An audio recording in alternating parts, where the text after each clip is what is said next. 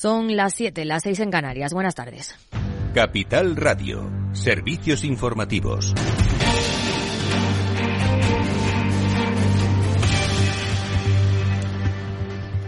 Finaliza el foro económico entre Marruecos y España. La cooperación entre las empresas españolas y marroquíes y la transición energética han centrado el encuentro. El presidente del gobierno, Pedro Sánchez, ha clausurado ese foro y ha destacado la confianza mutua que tienen ambos países en su relación económica. En el objetivo, ha dicho, la descarbonización de la economía. Asegura Sánchez que tanto España como Marruecos pueden ser referentes en un auténtico cambio de paradigma la presencia de España en un ámbito muy particular que es el de la energía. Hoy casi todos los grandes operadores españoles tienen eh, algún tipo de presencia en Marruecos. Un sector en el que se está produciendo una auténtica revolución en el ámbito de la sostenibilidad gracias a las energías renovables y donde yo creo que España y Marruecos compartimos algo muy, muy relevante y es la necesidad de acelerar la descarbonización de nuestras economías. Y seguimos con otra de las noticias económicas del día. BBVA ha presentado resultados récord y la ministra de Trabajo, Yolanda Díaz, ha propuesto congelar hipotecas y moderar beneficios. Por cierto, Reyes Maroto ha dicho que el Gobierno va a estudiar esa propuesta. El Banco de Origen Vasco ha querido responder a la ministra. Es decir, se puede también pensar que esto tiene que ver con la subida de tipos que ha habido por parte del Banco Central Europeo. Bueno, el crecimiento en España, de hecho, sin tener en cuenta el holding siquiera, el crecimiento también lo he comentado antes, es del 8%, y ese crecimiento es sobre una base muy baja. Es sobre una base muy baja. Si echamos la vista atrás, pues no hemos alcanzado este resultado en España desde el 2010. Y en el camino muchos años negativos. Y muchos años de muchos miles de millones negativos. Además, el presidente de BBVA, Carlos Torres Vila, ha valorado el impuesto a la banca. Cifra el impacto en 225 millones y no especifica si lo recurrirá, aunque deja la puerta abierta. En el tema del impuesto ya lo he dicho en repetidas ocasiones que creo que es contraproducente. Una vez eh, aprobado el impuesto y una vez se publique la orden ministerial, eh, obviamente haremos los pagos que corresponda y a partir de ahí pues veremos si hay que tomar alguna decisión adicional o no.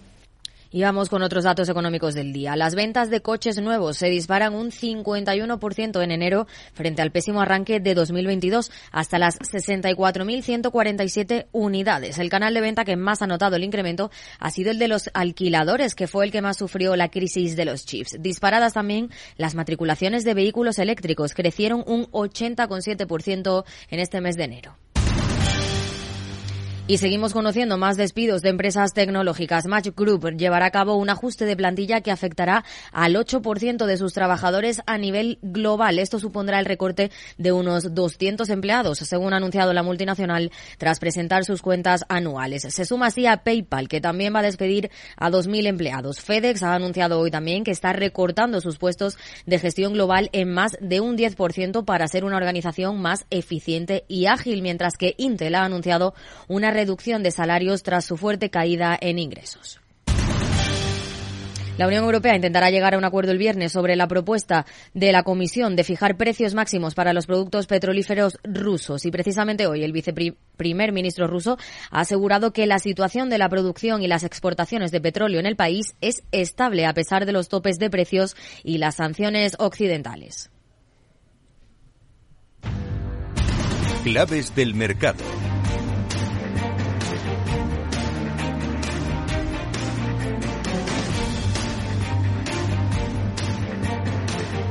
Y a esta hora de la tarde, los mercados pendientes de la decisión de la Reserva Federal. Javier Luengo, buenas tardes. ¿Qué tal, Aida? Buenas tardes. Concretamente pendientes de si se eran 25 puntos básicos, como ya se ha descontado, o llegará hasta 50 las subidas de los tipos de interés. En cualquier caso, comunicado en menos de una hora, a partir de las 8 de la tarde, análisis en esta misma casa en Capital Radio en un especial informativo de la mano de Olea, Gestión, Bolsa, Planeta y también los expertos de Auriga Bonos. Contexto en el que de momento los índices norteamericanos están en zona de ventas, S&P 500 cediendo medio punto porcentual, aguantando la cota de los 4.000, Nasdaq Composite en los 11.500 enteros y el promedio de industriales a esta hora el índice más bajista, cesiones superiores al punto porcentual hasta los 33.723. Y en el mercado de divisas, según las pantallas de XTV, el euro se cambia a 1,0910 dólares. Muy buenas noches.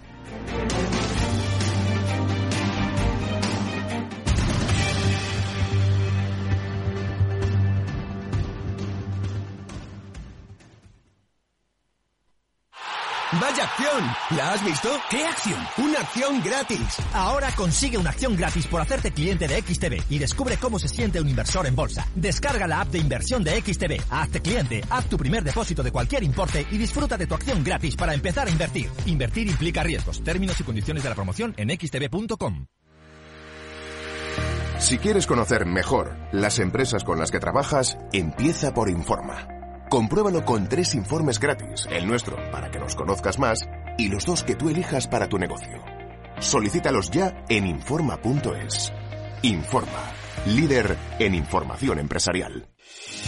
¿Está pensando en montar una empresa pero no se atreve a dar el paso en solitario? Busca una marca conocida y consolidada que le respalde.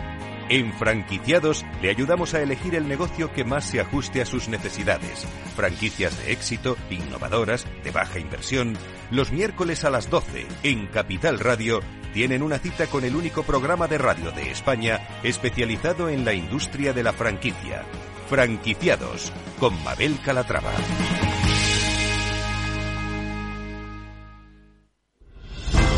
Si quieres estabilidad en el empleo, poder conciliar tu vida laboral y asegurarte una pensión para cuando te jubiles, debes escuchar Empleo Público. Todo lo relativo a las oposiciones, convocatorias, consejos para preparar las pruebas y la opinión de expertos de las administraciones públicas y de la formación. Los miércoles a la una y media de la tarde en Capital Radio tienes una cita con Empleo Público, con José Joaquín Flechoso.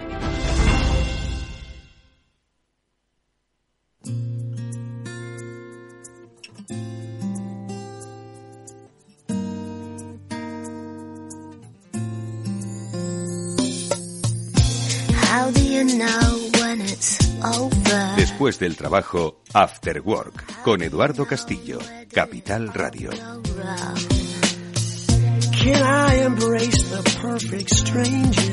¿Qué tal? Buenas tardes amigos, bienvenidos a este After Work, ya comienza en Capital Radio, hoy dispuestos a analizar la realidad eh, empresarial de nuestro país desde el punto de vista de la diversidad. Nos gusta hacerlo de vez en cuando y hoy nos vamos a fijar en un Fantástico informe que han realizado desde Women CEO a, a, propósito de la presencia de la diversidad de género en los consejos de administración y los comités de dirección. Es algo muy diferencial hacia eh, la presencia de la mujer en puestos de responsabilidad, que yo creo que ese es el primer escalón que se superó, pero este queda todavía por superar. Ahora con la ayuda de la presidenta de Women CEO, con Ana Lamas, que es además socia fundadora de Five Rooms, vamos a hablar junto a Amanda Palazón, nuestra amiga Amanda, que es eh, directora y CEO del eh, grupo del Instituto de la Gestión del Cambio y también es eh, miembro de la Junta Directiva de Women CEO, con la que, como digo, vamos a hablar de este séptimo estudio sobre la diversidad de género. ¿Por qué no están las mujeres más presentes en los consejos de administración, en los comités de dirección? Bueno, pues ahora tanto con Amanda como con Ana lo vamos a comentar, esas conclusiones sobre este informe que nada, está como quien dice recién salido del horno. Se presentó hace un par de días en la sede de la COE aquí en Madrid. Y luego, siguiendo también un poco en la línea, también queremos eh, que precisamente la disrupción que el liderazgo femenino marca en las empresas, pues sirva de ejemplo para muchas compañías que nos puedan estar escuchando. Por eso hoy en nuestro capítulo de las disruptoras de El Transformador, ya sabéis, el espacio sobre transformación que desarrollamos junto a Salesforce, Vamos a contar con la presencia de María, Luisa, de María Luisa Melo, que es directora de Asuntos Públicos y Regulación de eh, para Europa de DHL Express y con Ludi García, que es CEO de Hotwire. Además nos acompañará Fabián Gradoff, el director de comunicación de Salesforce, y vamos a hablar de una iniciativa Margarita Blay para precisamente el fomento de la diversidad y de la capacidad del liderazgo y, por supuesto, de la presencia de la comunicación en los entornos empresariales. De todo ello hablaremos en la segunda parte del programa, como digo, a propósito de eh, Margarita Blay, esta eh, asociación. Bueno, pues de esto hablaremos a lo largo del programa. Os invito a que si tenéis algo que decirnos, podéis hacerlo a través de la dirección del correo electrónico habilitada afterwork.capitalradio.es. Aquí os esperamos. Está Jorge Zumeta en la gestión técnica. Vamos a comenzar.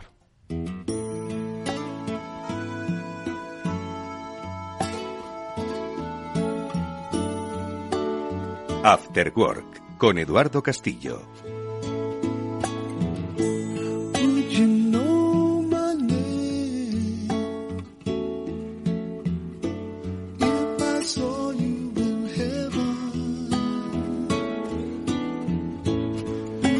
¿Qué tal, Ana Lamas, este o de eh, Five Rooms, es presidenta de Women CEO. Ana, ¿qué tal? Buenas tardes, ¿cómo estás? Buenas tardes, estupendamente y con muchísimas ganas de, de, hablar del tema de mujeres. Sí, porque vamos a hablar de escalones todavía no alcanzados. Amanda Palazón es eh, CEO del eh, grupo IMM del Instituto de la Gestión del Cambio. También forma parte de la Junta Directiva de Women CEO. Amanda, ¿qué tal? ¿Cómo estás? Un placer verte. Hola, pues muchas gracias. Estar aquí siempre en Capital Radio, contenta, ya sabes. Oye, sitúanos un poco. Ahora le vamos a preguntar, obviamente, a, a Ana por el, el, el uh, de este informe, la diversidad de género en los consejos de administración y los comités de dirección de las empresas cotizadas, ojo, eh, pero ¿por qué, ¿por qué hiciste este informe? Eh, el escalón al que hacía referencia, eh, que muchos creen superado, todavía, todavía tiene grandes distancias, ¿no? Efectivamente, ahora Ana te dará datos y ella es la que conoce muy bien este, este informe porque junto a nuestra compañera Clarisa Bilbao son las que han promovido este, este informe. La realidad es que la CNMV se propuso un, un porcentaje, llegar al 40% en los consejos, luego ha sido una recomendación de la Unión Europea y durante todo este año, Women CEO, que es una asociación que lo que promueve precisamente es el talento femenino dentro de los consejos y dentro de, de los comités de dirección, hemos ido un poco pues estudiando cómo iba el avance y finalmente, pues bueno, no hay muchos aprobados. No hay muchos aprobados. Algunos hay, ¿eh? Hay Oye, que Ana, que porque además si uno se focaliza en el IBEX 35 puede pensar que en las 35 mayores empresas o de mayor capitalización bursátil de nuestro país, pues que el tema de la diversidad en los consejos de administración como que está bastante normalizado y nos llevamos sorpresas o qué? A ver, eh, yo te cuento, eh, nos llevamos bastantes sorpresas en general. Eh, como bien dice Amanda, la CNMV ya recomendó para el año 2020 que llegaran al 30% y ahí se cumplió. Uh -huh. eh, cuando hizo la recomendación en el 20 para el 22 era el 40%. No hemos llegado. Nos hemos quedado en el 36,9. Uh -huh. Es decir, que nos hemos quedado un, un, un par de puntitos por debajo. Eh, ¿Esto qué es lo que pasa? Pues que efectivamente yo creo que la recomendación ha ido funcionando, porque ha estado funcionando a lo largo de los años. Si te digo, si vemos desde el 2010 que estamos en el 12,7 hasta ahora que tenemos un 36,9, pues evidentemente hemos ido avanzando pero este último año no hemos avanzado lo que deberíamos haber hecho. Es decir, el 40% no lo vamos a tener. Oye, hay una diferencia notable porque quizás a mucha gente eh, nos está escuchando y dice, bueno, ya vienen otra vez con lo de la, eh, la presencia del liderazgo femenino, ¿no? Dentro de los órganos de, de de dirección de las empresas dice esto es un tema ya superado no podríamos o sea quiero decir que igual mucha gente dice bueno pues esto está yo tengo muchas jefas no y de hecho yo tengo jefas eh entonces eh, es un tema superado o todavía hay mucho que hacer porque decía Amanda es que no es lo mismo ocupar eh, cuadros intermedios que estar en consejos de administración y en los comités de dirección te digo el tema todavía es más grave eh es decir porque si nos vamos a los comités de dirección es que no llegamos estamos en un 20 comités de dirección de las compañías, y no te estoy hablando solo del IBEX, te estoy hablando del IBEX y de todo el mercado continuo. Mm. Es decir, que, es, que es, el tema es complejo y, de hecho, desde el comité de direcciones deberían ser las que pasan a los consejos de administración.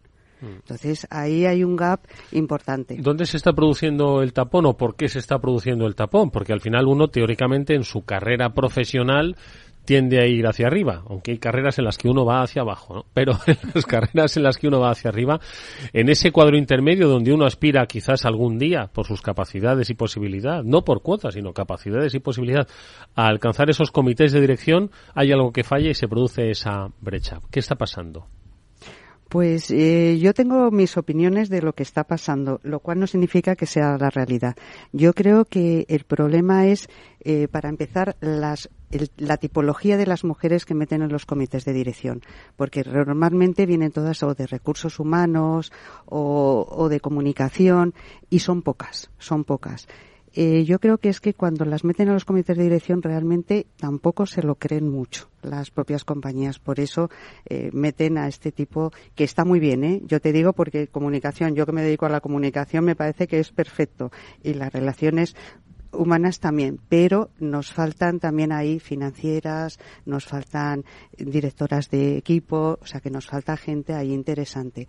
¿Qué es lo que está pasando? Pues eh, para empezar, eh, te vuelvo a decir que las propias empresas que no fomentan, aunque lo cuenten, ¿eh? porque hay muchas que dicen yo tengo los planes de igualdad, Mm. pero una cosa es que lo tengas y otra cosa es que lo pongas en marcha. Mm. Es decir, que es muy bonito sobre el papel, pero yo creo que nos falta el, el empujón definitivo. Bueno, eh, yo al igual que Ana voy a hablar de mi experiencia que ni sigue, o sea, porque al final este estudio es más quali que quanti, ¿no? Perdón, al revés, más quanti que quali. Pero la realidad es que yo creo que en los mandos intermedios hay muchísimas mujeres y ahí donde está el primer el primer eh, tema, es decir, de mando intermedio a dirección es donde tenemos que conseguir ese salto, porque claro, para llegar al consejo primero lo ideal sería estar en la dirección para luego poder llegar a ese entorno. De hecho, precisamente Women's una de las cosas que va a hacer ahora es hacer un curso en el ESADE para poder formar a las directivas y hacer ese como esa segunda carrera que se llama, ¿no? Entonces, ¿qué ocurre? Pues que ya no te dan la oportunidad. El mando intermedio está en las mujeres hay, hay una cuota más que suficiente, sin embargo, cuando tienen que escoger a los directivos, ahí ya no dan la oportunidad.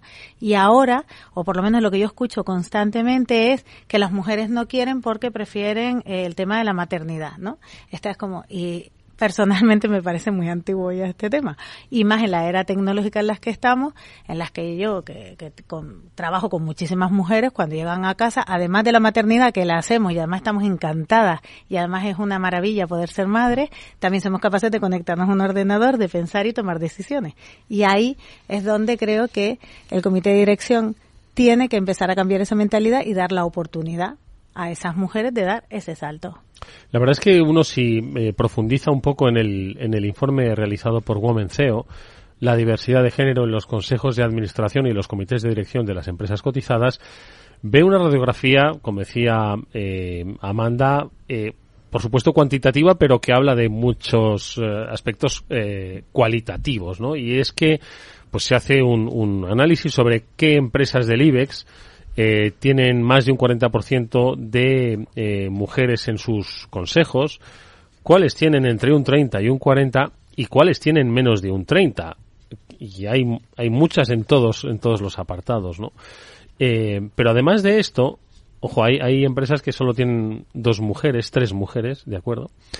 Y, y hoy en día, hoy en día, además, eh, en compañías que tienen una transversalidad de actividad, ¿vale? Que trasciende lo que podríamos eh, decir que era el, el, digamos, el, a lo que se asociaba antes, ¿no? Quizás más un, una, eh, desarrollo de carrera de una mujer.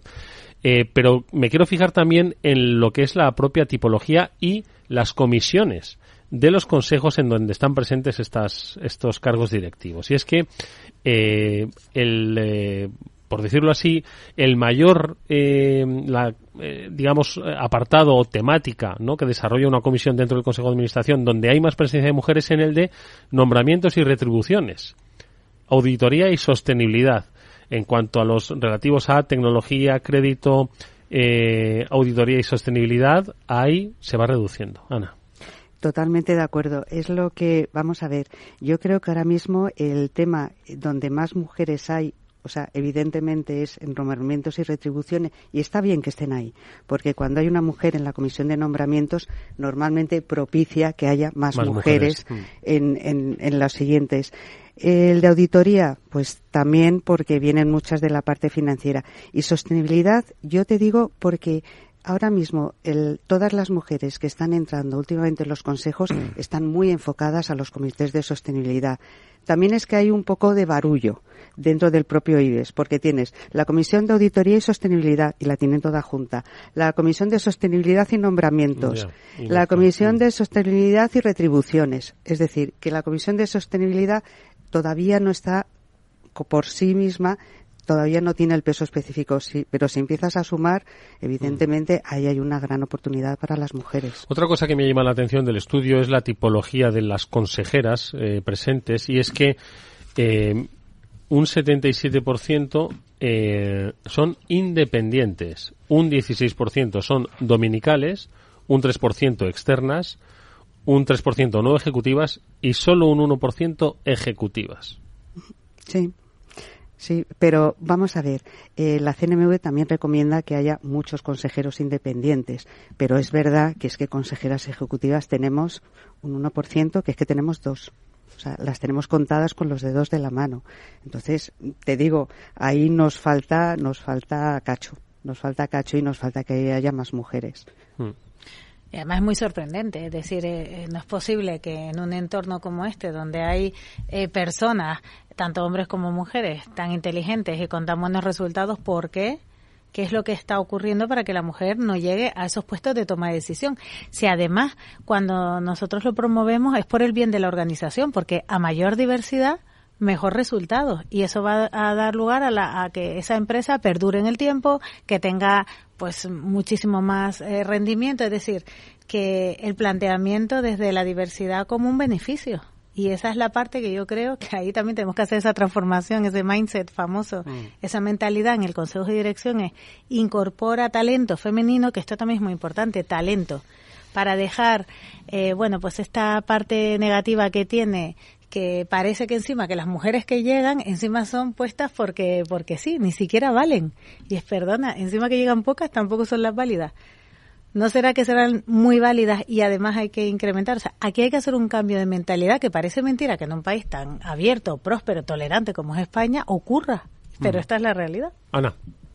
Totalmente de acuerdo con Amanda. Es decir, que, tenemos que, hay que hacer un esfuerzo, pero fíjate que también hay compañías que cuando empiezan a promover que haya más mujeres en los, en los consejos de administración, normalmente es que van creciendo. Es decir, cuando hay una, nada más es un problema, porque una se queda ahí muy aislada, y, pero en el momento que entras más, eh, se van impulsando y bueno, lo tienes, por ejemplo, mira, el caso de Celnes que ha pasado de un 45 a un 54, es decir, que, que hay compañías que cuando ya están arriba y cuando, tienen acompañan el crecimiento, ¿no? Cuando acompañan el crecimiento, lo acompañan y lo acompañan más. Mm. Entonces, yo creo que eso es un buen síntoma y estamos hablando de grandes compañías. Tenemos ahí a Red Eléctrica, que Red Eléctrica está en el Consejo de Administración y en los comités de dirección con el 50% y es una compañía, es decir, que, que, que yo creo que hay un, que lo mismo que te digo, que hay datos malos porque todavía no hemos llegado, y lo que tú decías, que hay muchas en la cola que todavía no llegan ni al 20%, o sea que hay unas cuantas, pero la esperanza es que las que están por encima, pues eh, que cada vez tienen más mujeres. De todas formas, y un poco al hilo de lo que estáis comentando, eh, y a propósito de la formación, decía Amanda, ¿no? Pues formación de alta dirección, una cualificación. Yo creo que no es un problema de eh, cualificación o de capacitación, sino de cultura empresarial. Es decir, ahora mismo creo que hay una, un, digamos, una oferta, ¿no? De, dirección eh, de mujeres que tienen altas capacidades para ocupar puestos en el comité de dirección y que podrían dar el salto a los consejos de administración, pero que si no lo hacen no es por una cuestión formativa ni de cualificación, sino por una cuestión puramente de cultura de las empresas. Efectivamente, porque hay una cosa que es verdad. En el momento en el que imagínate un comité de dirección donde todos son hombres, que yo conozco unos cuantos, se incorpora una mujer, hay cambio. O sea, eso también es real. Pero vamos, porque siempre que se incorpora una persona nueva, eso ocurre, la energía se mueve y los grupos tienen cambios. Entonces, ahí tiene que haber un líder, que casi siempre tiene que ser el director general, que diga, vamos a promover pues ese, ese cambio de mentalidad, vamos a dar paso a otros talentos, vamos a dar paso a nuevas competencias que nos hagan precisamente sentarnos a debatir y hablar de otra forma por el bien de nuestra organización fundamentalmente por eso. No tanto porque tengamos que cumplir una cuota o no, no, no se trata de eso. La cuota existe porque, bueno, pues gracias a la cuota por lo menos tenemos esta, estos estudios. Sin embargo, lo ideal sería que no tuviésemos que hablar de cuotas, sino que viese qué equipos tienen y decir, vamos a hacer un buen assessment. De hecho, de esto se habló en una de las mesas de, eh, del día 26 de enero que hicimos en la COE, la presentación del estudio y el evento que siempre promueve Women CEO con el tema del buen gobierno corporativo. Y se habló, hay que hacer ya buenos assessment, hay que empezar a buscar talentos, competencias que ese consejo necesite para poder crecer ante la transformación digital, ante la transformación cultural que estamos viviendo, ¿qué necesitamos? Bueno, pues incorpora ese conocimiento. Oye, Ana, ¿y cuáles son un poco las propuestas que hacéis desde Women CEO para ir pues eh, cerrando esta brecha, ir mejorando el ratio, eh, ir eh, aumentando la presencia, que esa presencia sea además de calidad, ¿no? Efectiva dentro de los consejos de administración. ¿Qué proponéis? Pues eh, vamos a ver, nosotros proponemos y después la CNMV dispone. O sea, que es lo que nosotros podemos hacer. Eh, nosotros ya cuando, cuando la CNMV habló del 40%, eh, nosotros dijimos que estábamos de acuerdo, pero que, o sea, pero que lo centraran también en el tiempo. Ahora, con todo lo que ha venido de la normativa europea, vamos a pasar de recomendación a obligación. También es verdad que todos los Estados miembros tienen un periodo de carencia de dos años para instaurarlo, pero yo creo que esa medida va, va a ayudar y va a fortalecer que haya más mujeres en los consejos de administración, casi seguro. El mercado continuo es otra historia porque eso no está regulado y los comités de dirección yo creo que es la gran asignatura pendiente. Yo el otro día cuando escuché a la vicepresidenta de la CNMV hablar también de los comités de dirección dije vamos por el buen camino. Porque de hecho nosotras, vamos, nosotros fuimos los primeros que pusimos en la brecha y en el punto de mira los comités de dirección. Entonces, que la propia CNMV el otro día hablara de que la gran asignatura ahora pendiente, inclusive para ellos, son los comités de dirección, pues nos alumbra alguna luz. Yo creo que yo siempre soy optimista por naturaleza. Entonces, que puedan hacer otra recomendación, que puedan hacer, entonces yo creo que por ahí es, es la única forma de hacerlo.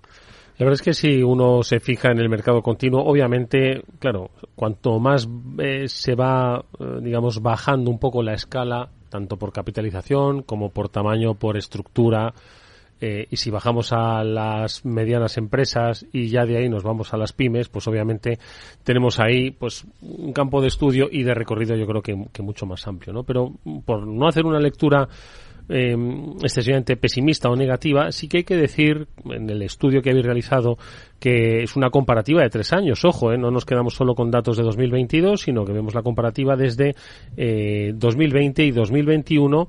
Eh, con todas las circunstancias, ojo, que ha vivido la economía eh, mundial y que ha afectado a las empresas, como mínimo han crecido todas, algunas han crecido más, otras han crecido menos, pero por lo menos han crecido. Es decir, se ve que quien en el año 2020 pues tenía eh, dos, ahora tiene cuatro. Es cierto que estoy viendo una que tenía dos, o sea que tenía cuatro y ahora tiene dos. pero bueno, que también pasa la inversa. Pero bueno, no es la norma. Es decir, la norma es que hay un avance, es decir, que esto ya no es, no es reversible. Es lento, pero no es reversible. Eso esperemos, que, que, vamos avanzando lentos pero seguros. Pero fíjate, yo al hilo de lo que estabas comentando antes del tema de formación, yo creo que el tema de los consejos, tanto para hombres como para mujeres, es importante la formación. Y es importante porque eh, no tiene nada que ver cuando tú estás en un comité de dirección a cuando tú pasas a un consejo. Es decir, es una estructura totalmente distinta, eh, los criterios son distintos. Entonces, yo creo que ahí, eh, tanto hombres como mujeres, te digo, eh, debemos de tener formación por eso te no no diseñaba ojo eh, la formación pero sí que no, decía que no fuese importante pero que muchas mujeres eh, muchas eh, ejecutivas ya tienen una formación añadida y aún así, y además una formación de, de carácter ejecutivo en alguno de los másteres, ¿no? Sobre, sobre capacitación directiva y que aún así, ¿vale? Todavía no han podido desplegar ¿no? esas capacidades. O sea, en realidad tienen razón los dos, en el sentido de que para ir al comité de dirección no, hace falta... Tenemos razón los dos. ¿Cómo es? En el sentido de que en el comité de dirección no hace falta más formación. Ya hay mujeres formadas y fantásticas y talentosas que ya podrían optar a ese sitio y que además las organizaciones harían bien en que empezara esa carrera. Ahora bien, de dirección, bueno, y así se llama, de ejecutivo a consejero, ahí sí que se necesita, además de formación, mentoring, porque es verdad que eso es lo que se llama la segunda carrera y es cierto que se necesita acompañamiento. Y una cosa que también promovemos desde Women's CEO es a la profesionalización, precisamente, es decir, que ahora en el momento en el que estamos, además de la diversidad, lo que queremos es que las mujeres que lleguen estén formadas y sea y dejen bueno pues eh, que ayuden realmente y que aporten valor que es lo que se busca ahora en los consejos porque en el momento que estamos donde las organizaciones están en transformación máxima lo que queremos son equipos de alto rendimiento, equipos que sean capaces de aportar valor, de ver tendencias, ver más allá, ¿para qué? Para conseguir organizaciones cada vez más estables, más rentables, que eso le revierte al empleado directamente.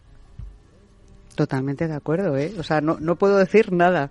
Totalmente de acuerdo con Amanda. Si es que bueno, pues yo creo que este estudio que habéis realizado desde Women es muy, muy significativo. Creo que merece la pena tenerlo en consideración para entender que todavía queda mucho camino por recorrer para lograr pues los beneficios eh, empresariales económicos de la diversidad de género dentro de las estructuras de las empresas, especialmente en los comités de dirección y los consejos de administración. Lo recomendamos, es el séptimo estudio que ya ha realizado Women CEO, cuya presidenta Ana Lamas nos ha acompañado hoy como además socia fundadora de Five Rooms y eh, eh, junto a Amanda Palazón, nuestra amiga eh, Amanda, directora general del Instituto para la Gestión del Cambio, miembro de la Junta Directiva de Buen CEO, a las que agradezco mucho que nos hayáis detallado este interesantísimo informe. Mucha suerte para el futuro. contribuiremos desde aquí a que esto suceda. Hasta pronto. Hasta pronto. gracias.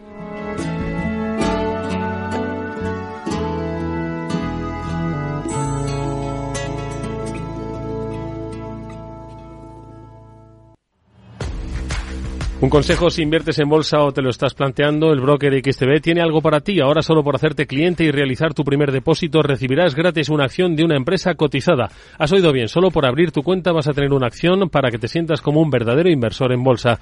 Además recuerda que con XTB puedes invertir en acciones y fondos cotizados hasta 100.000 euros al mes sin pagar comisiones. Como se hace es muy sencillo, es un proceso 100% online. No hace falta ni que vayas a las oficinas, entras en la web xtb.com, te haces cliente, realizas tu primer depósito y recibes tu acción gratis. XTB un broker, muchas posibilidades en xtb.com. A partir de 100.000 euros al mes la comisión es del 0,2%, mínimo 10 euros. Invertir implica riesgos.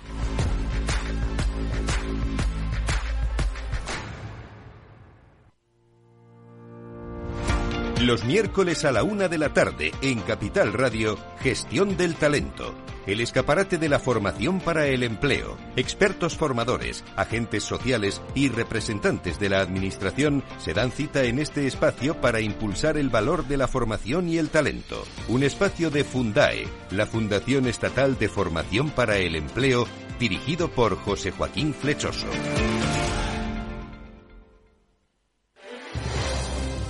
Si quieres entender mejor todo lo que rodea nuestro sector alimentario, tienes una cita en La Trilla un gran equipo de especialistas te acercará a la actualidad económica y política desde el campo hasta la mesa.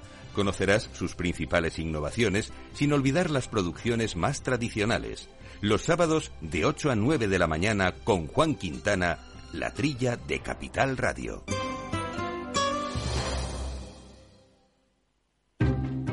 Inversión inmobiliaria acompaña al mercado inmobiliario en este nuevo ciclo. Todos los jueves de 10.30 a 13 horas, el inversor encontrará las claves para realizar su mejor inversión. La mañana de los jueves en Capital Radio tomamos el pulso al sector inmobiliario. Noticias, análisis de mercado y debates donde los protagonistas del sector podrán contar en primera persona los retos a los que se enfrenta el ladrillo. Inversión inmobiliaria pone la voz al sector inmobiliario.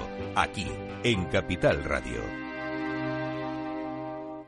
Después del trabajo, After Work, con Eduardo Castillo, Capital Radio. A continuación, El Transformador, de la mano de Salesforce.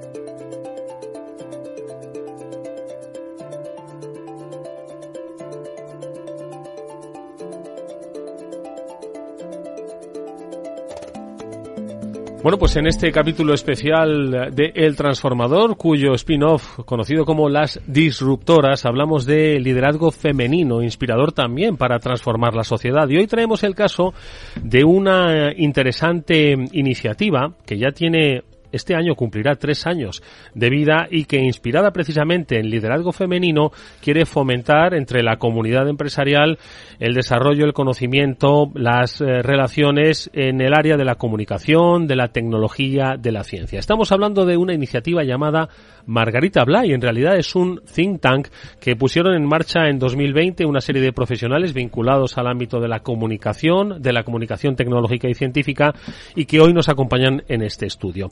Los responsables, pues eh, en primer lugar, María Luisa Melo. Ella es directora de Asuntos Públicos y Regulación eh, para Europa de DHL Express Europa y es la presidenta de Margarita Blay. La saludo ya. En primer lugar, María Luisa, ¿cómo estás? Buenas tardes. Buenas tardes, encantada, encantada. Un placer de estar aquí con todos vosotros esta tarde y contaros lo que hacemos y animaros a que os sumáis también. Y cómo inspiráis, efectivamente. Gracias, María Luisa. También nos acompaña Ludi García. Ella es CEO de Hotwire, es presidenta de una de las asociaciones más representativas del mundo de la comunicación y es fundadora de Margarita Blay. Es un placer verla de nuevo, pues es un referente en el mundo de la comunicación cooperativa. Ludi, ¿qué tal? ¿Cómo estás? Buenas tardes. Muy bien, muchas gracias por darnos este espacio para hablar de liderazgo femenino. Vamos a hablar ahora de Margarita, de quién inspiró a Margarita Blay. Y Fabián Gradolf es eh, conocido de esta audiencia eh, y de este transformador. Él es director de comunicación de Salesforce. Es también un referente en el mundo de la comunicación corporativa en el ámbito tecnológico y científico y es, como Ludi, también miembro fundador de Margarita Blay. Fabián, ¿qué tal? Buenas tardes, bienvenido. Hola, buenas tardes, encantado de estar aquí de nuevo. Bueno, pues hablemos en primer lugar de qué es Margarita Blay, María Luisa. Eh, yo he dicho que es un think un think tank que reúne gente, es un grupo en el que os juntáis a compartir conocimiento y a expandir ese conocimiento, pero por ubicarlo un poquito más, ¿quién es? ¿Qué es Margarita Blay? A ver. Pues Margarita Blay lo has explicado, de hecho, muy bien. Es un think tank, efectivamente. Es un, yo diría, un, un, ecosistema de, de, generosidad y de, y de, y de inspiración para, para muchas personas. Efectivamente, este 23 haremos eh, a lo largo del año casi tres años ya fue una iniciativa, fue una idea que surgió con el propósito de estimular eh, la profesión, el área de comunicación y de periodismo en un sector fantástico con muchísimas oportunidades, como el sector de la ciencia, de la innovación, de la tecnología, y en el que eh, veníamos detectando que el porcentaje de mujeres no era muy alto y además especialmente eh, bajo en, eh, en, ámbitos directivos. Em, nosotros hemos intentado con este Margarita Blay, que te cuento el nombre, porque el nombre también tiene su intríngulis. Margarita Blay nace como conjunción de dos nombres de dos fantásticas mujeres. Por una parte, la científica Margarita Salas, española, y por otra parte, Nelly Bly. Nelly Bly es una periodista norteamericana, una de las pioneras del periodismo de investigación que nació en 1864 y que la verdad es que es un auténtico referente en cómo hacer periodismo y cómo hacerlo em, intentando poner en valor el talento femenino, que era una de las eh, bueno, pues uno de los valores que queríamos subrayar. Ese es nuestro propósito y en eso nos dedicamos con toda la generosidad, intentando además eh, inspirar y estimular a partir de muchísimas actividades e iniciativas que luego te contamos. Mm. Oye, eh, Ludi, Fabián, nos ha contado María Luisa eh, eh, un poco ese contexto ¿no? en el que nace Margarita Blay, pero ¿qué es lo que vosotros como miembros fundadores veis y os anima a crear esta, esta digamos, comunidad, ¿no? basada también un poco en la necesidad de no solo impulsar el camino de las profesiones STEM, ¿no? que es un camino que además que se ha empezado a recorrer, recorrer hace ya mucho tiempo, sino qué es lo que os inspira y dice, oye, os juntáis un día y decís, oye, tenemos que hacer algo para mejorar esto, qué es lo que veis que no acaba de mejorar, que decís, necesita un impulso como Margarita habla y Ludi. Bueno, el año 2020, finales del 2019, mi consultora Hotwire eh, nos da la oportunidad de trabajar eh, dentro del terreno de la diversidad en algo que realmente nos toque eh, o que nos impacte ¿no? y en cada uno de los países. Y yo partiendo de mi propia experiencia personal, que había llegado al sector de la tecnología por puro azar, eh, pero una vez que llegué en el año 94 o así, y ya no lo he abandonado porque me parece apasionante, partiendo de la propia experiencia, eh, la verdad es que siempre he tenido en la cabeza, eh, tenemos que hacer algo para que las mujeres no lleguen por azar, sino que realmente sea una decisión eh, tomada desde los primeros unos los primeros años de, profesión, incluso de la universidad, cuando no sabes muy bien eh, por qué camino em, eh, o qué camino elegir. Y ya te digo que partiendo de la propia experiencia eh, personal, bueno, pues empecé a hablar con personas como María Luisa, Fabián y otros muchos compañeros y compañeras eh, del ámbito de la dirección de comunicación, profesionales del periodismo Y bueno, pues muchas tenían una experiencia similar a la mía, ¿no? Había sido por azar y se, les pareció una idea estupenda el unirnos, eh, nos planteamos qué era lo que queríamos conseguir y a partir de ahí pues empezamos a movernos. Fíjate que me, llama mucho la atención que igual eh, la gente piensa que el gran reto de las profesiones STEM o de la incorporación de las mujeres a las profesiones STEM esté exclusivamente en las propias profesiones STEM, es decir, que necesitamos más eh, ingenieras, más matemáticas, más científicas y en realidad no es todo lo que vincula a las STEM, es decir, incluso a la comunicación especializada en las áreas STEM también tiene un déficit de eh, presencia de mujeres, Fabián. La comunicación, el marketing y todo, ¿no? Lo que desgraciadamente vivimos en una sociedad que, que no es igualitaria, que está desequilibrada y en el que las oportunidades profesionales son mejores para los hombres en general que para las mujeres. Y esto pues, hay muchas razones históricas, formativas, culturales, todo lo que tú quieras, ¿no? Pero bueno, lo que nos toca es combatirlo. Lo que nos toca es eh, asumir que hay unos retos y unos desafíos que como sociedad tenemos que enfrentar. ¿no? Entonces, volviendo a tu pregunta, a, mí que me anima a participar en esta iniciativa, aparte de un correo de Ludi invitándome a participar, que eso me anima mucho. Eh, eh correo muy persuasivo. no, fue, no fue nada difícil, la verdad. no soy difícil de persuadir para este tipo de cosas porque realmente hay una serie de principios y una serie de objetivos que a título personal comparto como profesional de la comunicación también comparto y que la empresa a la que represento también comparte, con lo cual mm. en ese sentido me lo pone muy fácil. Mm. Eh, oye, y, eh, María Luisa, ¿cuáles son eh, esos eh, objetivos definidos, ¿no? que ya habéis un poco mm, perfilado algunos, ¿no? como es el fomento ¿no? de la eh, orientación hacia el ámbito científico, que no sea fruto del azar, sino que sea algo trabajado desde los primeros pasos, ¿no? ¿Qué otros aspectos creéis que son los que marcan ese, ese trabajo de Margarita Blay? A ver. Bueno, yo creo que es importante también poner en valor y, escuchar voces que son ejemplos. Eh, al final, em, las chicas que están eh, estudiando ahora mismo carreras vinculadas al periodismo, a la comunicación, es importante que, vean ejemplos de experiencias en las que, bueno, hay, hay, hay, mujeres que han podido evolucionar en el ámbito de la comunicación en este tipo de sectores. Mm. Em, dar voz a esos ejemplos que son inspiradores, yo creo que es uno de nuestros retos y además, eh, eh, desde un ámbito yo diría de gratitud también. Al final, dar ejemplo eh, supone estimular en la carrera profesional y también en tu vida a título personal a fantásticas eh, mujeres y, por supuesto, también a muchísimos hombres que, como el caso de Fabián, nos apoyan y, que están convencidos de que merece la pena el mm. sentido que tiene Margarita Blay. Mm, yo creo que es muy interesante y muy importante, ¿no? La, eh, ubicación de referentes, ¿no? En los que poder fijarse, ¿no? De la misma forma que hay referentes tanto masculinos como femeninos, ¿no? En los ámbitos empresariales, pero que vean que que existen, que son reales y que son mm, ejemplos a seguir, ¿no? Yo creo que eso, y ahora lo veremos, ¿no? En las diferentes acciones que habéis llevado a cabo, ¿no? Desde Margarita Blay. Pero yo creo que, eh, Ludi, hay un, hay un aspecto, ¿no? Que es importante, y esto lo sabéis como gente de empresa que sois, ¿no? Que es la necesidad de entender el terreno en el que nos encontramos. De ahí que hayáis creado un observatorio desde Margarita Blay que lo que pretende también es un poco identificar cuáles son las áreas por las que se debe trabajar, dónde debe, se, se debe dar un mayor impulso y dónde se debe apuntar un poco, ¿no?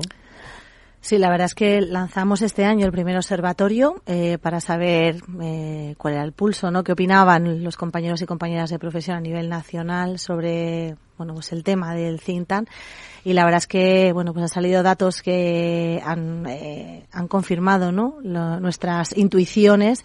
Eh, todo el mundo ve en la comunicación científica tecnológica y de innovación como eh, una carrera de gran futuro. O sea las oportunidades eh, son reconocidas por todos los profesionales.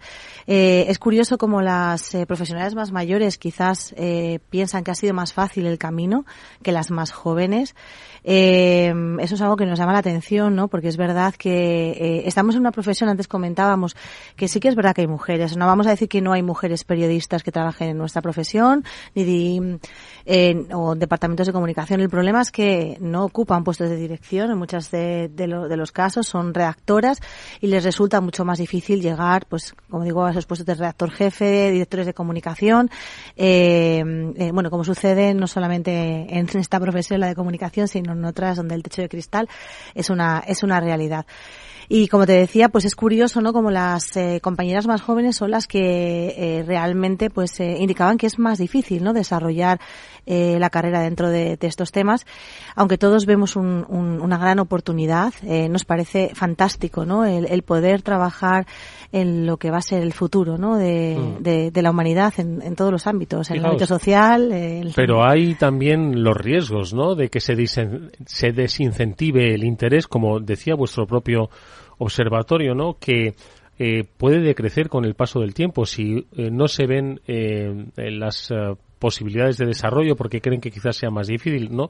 Es decir, son aspectos necesarios que se deben observar para poder trabajar en esa dirección, Fabián.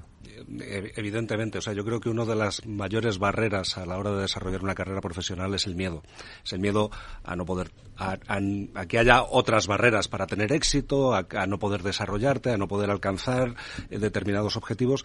Y claro, si tú miras el mundo tecnológico en general, eh, pues lo cierto es que todavía es un mundo predominantemente masculino, a pesar de que hay buenos referentes femeninos y hay eh, directivas en empresas tecnológicas en España y, quizá este país sea un ejemplo a seguir porque tenemos eh, varios ejemplos buenos, pero si miras los datos globales sigue siendo un mundo muy muy masculino, ¿no? Entonces eh, eso puede generar miedos a cualquier persona que se acerque al sector, tanto la persona que quiera ser ingeniera como la que quiera trabajar en comunicación, en marketing, en recursos humanos o en cualquier otra actividad, simplemente porque no es un sector en el que esa persona se vaya a sentir identificada. Entonces, creo que hay que trabajar para eliminar esos miedos, ¿no? Que yo, yo también soy del club que se ha unido a este sector por casualidad, o sea, yo soy licenciado en historia, o sea, planificado no lo tenía, ¿no? O sea, yo llegué aquí y, he hecho una carrera que, que me ha gustado mucho, que me produce enormes satisfacciones y en la que voy a seguir el resto de mi vida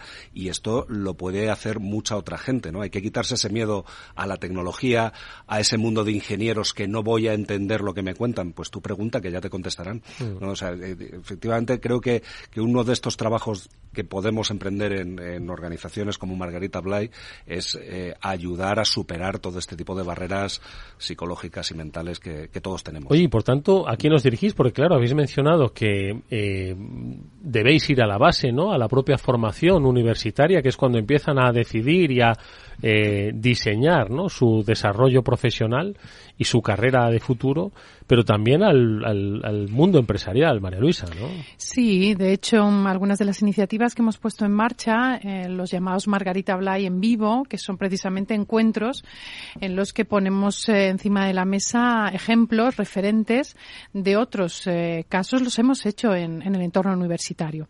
En el entorno universitario aquí en España, tanto el público como el privado, sobre todo en los últimos cursos antes de la finalización de los egresados, yo creo que es importante eh, y hemos recibido, he de decir, muchísimas preguntas, muchísimo interés eh, una vez que finalizamos esos Margarita habla en vivo, eh, preguntas, cuestiones, dudas, lo cual refleja que hay interés. Pero efectivamente hay que ir a la base, hay que ir a la base de esos estudiantes que ahora mismo están decidiendo qué quieren hacer en el futuro y incentivarles y estimularles a entrar, a trabajar, a esforzarse, a formarse, a seguir actualizándose, desde luego, porque además el sector de la ciencia, de la innovación, de la tecnología, de la, del área digital cambia mm, y es muy dinámico, entonces sí que también hay que hacer un ejercicio de actualización prácticamente pues, pues, pues con muchísima frecuencia. Pero mm, yo creo que mm, muestra mucho interés, que es lo importante, y luego también el ámbito, evidentemente, del entorno privado.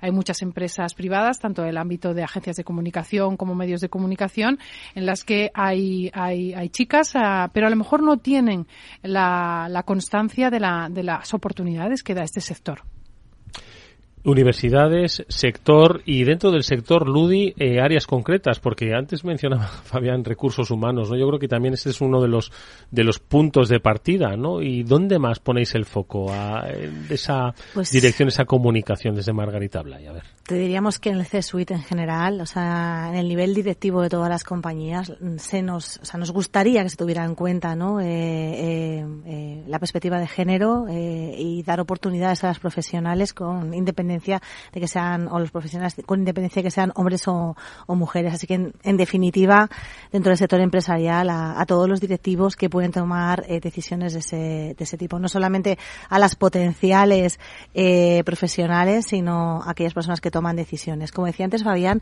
es verdad que el miedo es una barrera, ¿no? Pero todavía eh, Eduardo, sigue sucediendo que vemos congresos, ¿no? Donde las los ingenieros, ¿no? A lo mejor que están eh, hablando sobre inteligencia artificial son todos hombres. Y siempre desde Margarita Blay nos bueno, en general desde la profesión nos preguntamos, ¿y no habrá una mujer ingeniera que pueda hablar de inteligencia artificial? Esas fotos que que, aparecen en los medios y que nos de verdad nos hacen daño las a los, fotos de familia que dices que nos hacen daño a los ojos de verdad Yo, yo creo que hay, eh, y, lo hacemos aquí también con la sección disruptoras, ¿no? O sea, eh, desde todo tipo de organizaciones tenemos que hacer una labor consciente para evitar eh, que, que la descompensación que hay en la sociedad se refleje en todo lo que hacemos, porque es que al final es lo que nos ocurre. Si tú tiras de estadística, dices, bueno, voy a invitar a gente a un congreso de inteligencia artificial, pues em, empiezas a, arrojar nombres sobre la mesa y te salen muchos más hombres porque los has visto, porque están por ahí, porque están en muchos foros y demás. Eh, bueno, eh, a, veces hay que hacer la labor de búsqueda y te encuentras con la agradable sorpresa de que tienes mujeres en puestos directivos, ingenieriles, técnicos, haciendo cosas fantásticas y maravillosas, como hemos visto en este programa en, ejemplos bastante recientes. Mm, es interesante lo que dice Fabián. ¿eh? Sí, yo creo que también por añadir aquí algo, es algo que, se, que tiene que estar embebido un poco en la, en la cultura de, la, de las empresas. Eh, yo creo que, mm, que se establecieran eh, no, somos, desde luego en Margarita Blay, amantes de las, de las cuotas ni de los porcentajes, pero realmente, si es necesario de cultura, eh, establecer un porcentaje en el que las mujeres estén en, los, eh, en las mesas redondas, estén en los eventos, den conferencias, den eh, discursos inaugurales, porque tenemos cosas que decir, porque tenemos perfil para decirlo y porque además es un ejercicio también de espejo en aquellas mujeres que nos están viendo. Por lo tanto, mm, es importante eh, el compromiso también desde el punto de vista de la empresa. Si al final en un departamento de comunicación o en un área cualquiera que se gestione un evento o de una organización no se da por defecto que al menos un porcentaje, no quiero decir un número concreto, pero un porcentaje importante, por no decir mayoritario, sea necesariamente de mujeres, es muy difícil que eso se logre en el día a día. La verdad es que habéis apuntado dos, uh, dos cuestiones que creo que son claves, ¿no? El, el, fomento desde la propia empresa, la creación de esa cultura y lo que decía Fabián, profundizar, bajar un poco más a los niveles de búsqueda, porque efectivamente cuando uno mm, no quiere buscar superficialmente encuentra el 90% eh, referencias y referentes masculinos sin bajar a profundizar en las capacidades y cualidades. Y en lo que rasca un poco en estas áreas podría encontrar, podría montar perfectamente eventos con referentes eh, eh, de mujeres inspiradoras que incluso superasen en porcentaje al de los hombres. Ojo, y no por una cuestión de cuotas, sino por una cuestión de conocimiento, de calidad, de diversidad. Bueno, porque lo merecen, eh, merecen esa oportunidad. Eh, tampoco es que haya que rascar, quizás es que hay que visibilizarlas. Eh, no se trata de, de, buscarlas como si fueran un tesoro, sino de que no las oculten, de que no los oculten, ¿no? Que nos den la oportunidad eh, siempre que tengamos algo que contar, de poder hacerlo en igualdad de condiciones que, un hombre. Bueno, pues para visibilizarlas hay acciones, ¿no? Y son las que hacía referencia María Luisa, ¿no? Las eh, eh, Margarita Blay en vivo, ¿no? ¿Qué es esto? A ver. Bueno, pues la verdad es que es un, dentro de las actividades es una de las eh, cosas que nos, nos genera, ¿verdad? Eh, pues más entusiasmo, ¿no? Eh, eh, normalmente un par de profesionales, eh, hombres, mujeres, dentro del mundo de la comunicación, científica, tecnológica e innovación. Perdón que nombremos todos los terrenos, pero es importante, ¿no? Que tengamos en cuenta todos. Eh, bueno, pues organizamos unas charlas con ellos para que cuenten su carrera, su historia profesional, cómo han llegado, ¿no? A, a, ser lo que son, eh, bueno, pues no solamente en el ámbito universitario, que es donde suelen sucederse las, las charlas, sino que las retransmitimos por streaming para que aquellas personas que estén interesadas en conocer todas las oportunidades que brindan estos terrenos, pues tengan acceso a conocer historias de primera mano de, de estos profesionales. La verdad es que han pasado por nuestros Margarita Blay en vivo personas muy interesantes, bueno, entre ellas Fabián eh, y María Luisa, eh, ambos dos. Pero hemos tenido Patricia Fernández de Lis, la directora de materia. La verdad es que nos han contado historias tremendas, ¿no? Eh, historias eh, de- del periodismo, ¿no? Eh, en las que nos comentaban que a veces las mujeres tienen que firmar con seudónimo, firmar con sus siglas para que no las insulten, utilizando el género como una forma de tirar abajo sus sé, contenidos. Sí. Sobre todo en ámbitos eh, que son pues más masculinos, ¿no? Pues, Yo sé, videojuegos, imagínate, eh, u, otros ámbitos dentro de la, de la tecnología y de la ciencia y la innovación. Es terrible, ¿no? Estábamos hablando que Nelly Bly en el siglo XX tuvo que, no lo comentaste antes, creo, María Luisa, no tuvo que hacerse pasar por hombre para hacer un reportaje de, de investigación. Y ahora, eh, en el año 2023, hay mujeres que tienen que firmar con seudónimo eh, para que puedan hacer su trabajo. Qué barbaridad, ¿no? Sí. Y, y, y además eh, es- están afectadas y, y- y sufren en ocasiones eh, insultos, fundamentalmente en redes sociales. Insultos por parte de usuarios que son desconocidos, anónimos. Entonces, bueno, yo creo que eso hay que, hay que contarlo. Hay que contarlo porque solamente contándolo eh, se hace el ejercicio realmente de, de- de intentar revertirlo.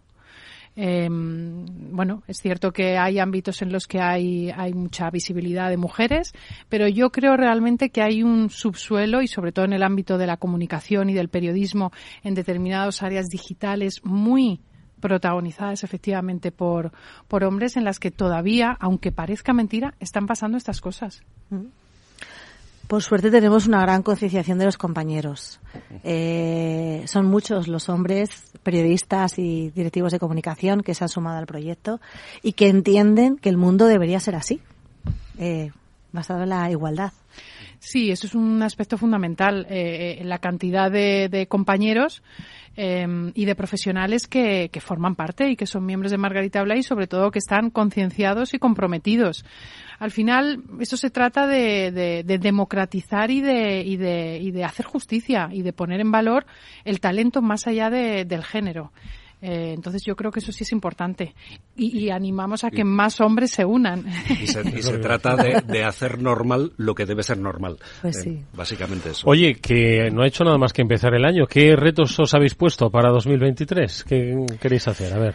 Bueno, somos ya en el Cintan cerca de 40 profesionales eh, de bastante renombre. Hombres y mujeres, Hombres ¿eh? y Que eso hay mujeres. eh, claro. Nuestra página web, margaritablay.org.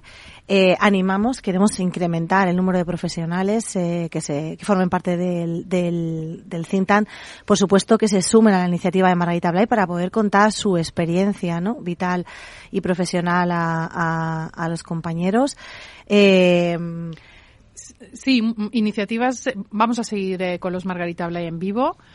Eh, vamos a seguir con iniciativas muy interesantes que daremos a conocer a lo largo de este año, enfocadas en, bueno, pues en, becas, en apoyo, eh, en el ámbito universitario, pero también en otros aspectos vinculados a medios de comunicación. Y aprovecho aquí para, para dar las gracias a, Capital Radio, porque al final los medios de comunicación eh, es el altavoz fantástico para contar este tipo de situaciones y para animar a que otros miembros se, se animen a formar parte de- del think tank. Y a Eduardo le invitamos a que forme parte del think Por supuesto. Eduardo, estás invitado. Tengo tanto conocimiento como vosotros. Da igual. Por supuesto que estaré. Por supuesto que estoy encantado. Muchas gracias a los tres por esta iniciativa, que es muy necesaria en la diversidad. Está el secreto del éxito. María Luisa Melo es directora de Asuntos Públicos y Regulación Europa de DHL. Ludi García es CEO de Hotwire. Y Fabián Gradofels, director de comunicación de Salesforce. Gracias, enhorabuena a los tres por la Gracias. iniciativa. Gracias a vosotros. Nosotros, amigos, nos vamos hasta mañana.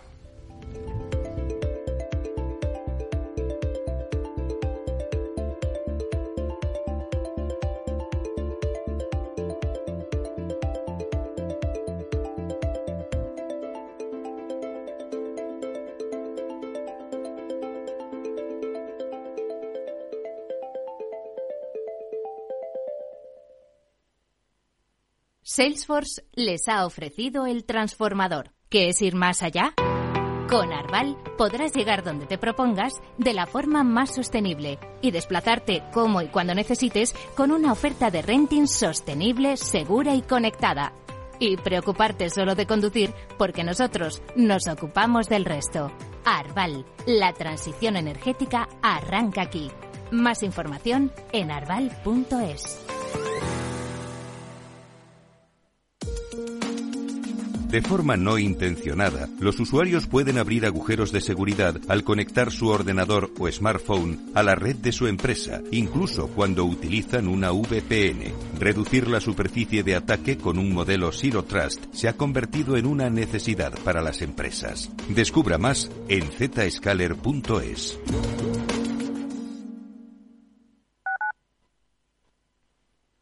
Madrid, 103.2 FM, Capital Radio. ¿Eres emprendedor? Encuentra asesoramiento y formación gratuita en materia empresarial, digital y sostenibilidad gracias al proyecto Más Emprendimiento. Infórmate en másemprendimiento.es. Proyecto promovido por la Comunidad de Madrid en colaboración con ATA y CAG. Financiado por la Unión Europea Next Generation EU. Plan de recuperación, transformación y resiliencia. En Hospital HLA Universitario Moncloa cuidamos de ti y de tu tiempo con un servicio de urgencias ágil y eficiente las 24 horas, los 365 días del año. Urgencias pediátricas y de adultos con profesionales altamente cualificados y tecnología de vanguardia. Hospital Moncloa, contigo cuando más lo necesitas. Estamos en Avenida Valladolid 83. Para personas inquietas, Capital Radio.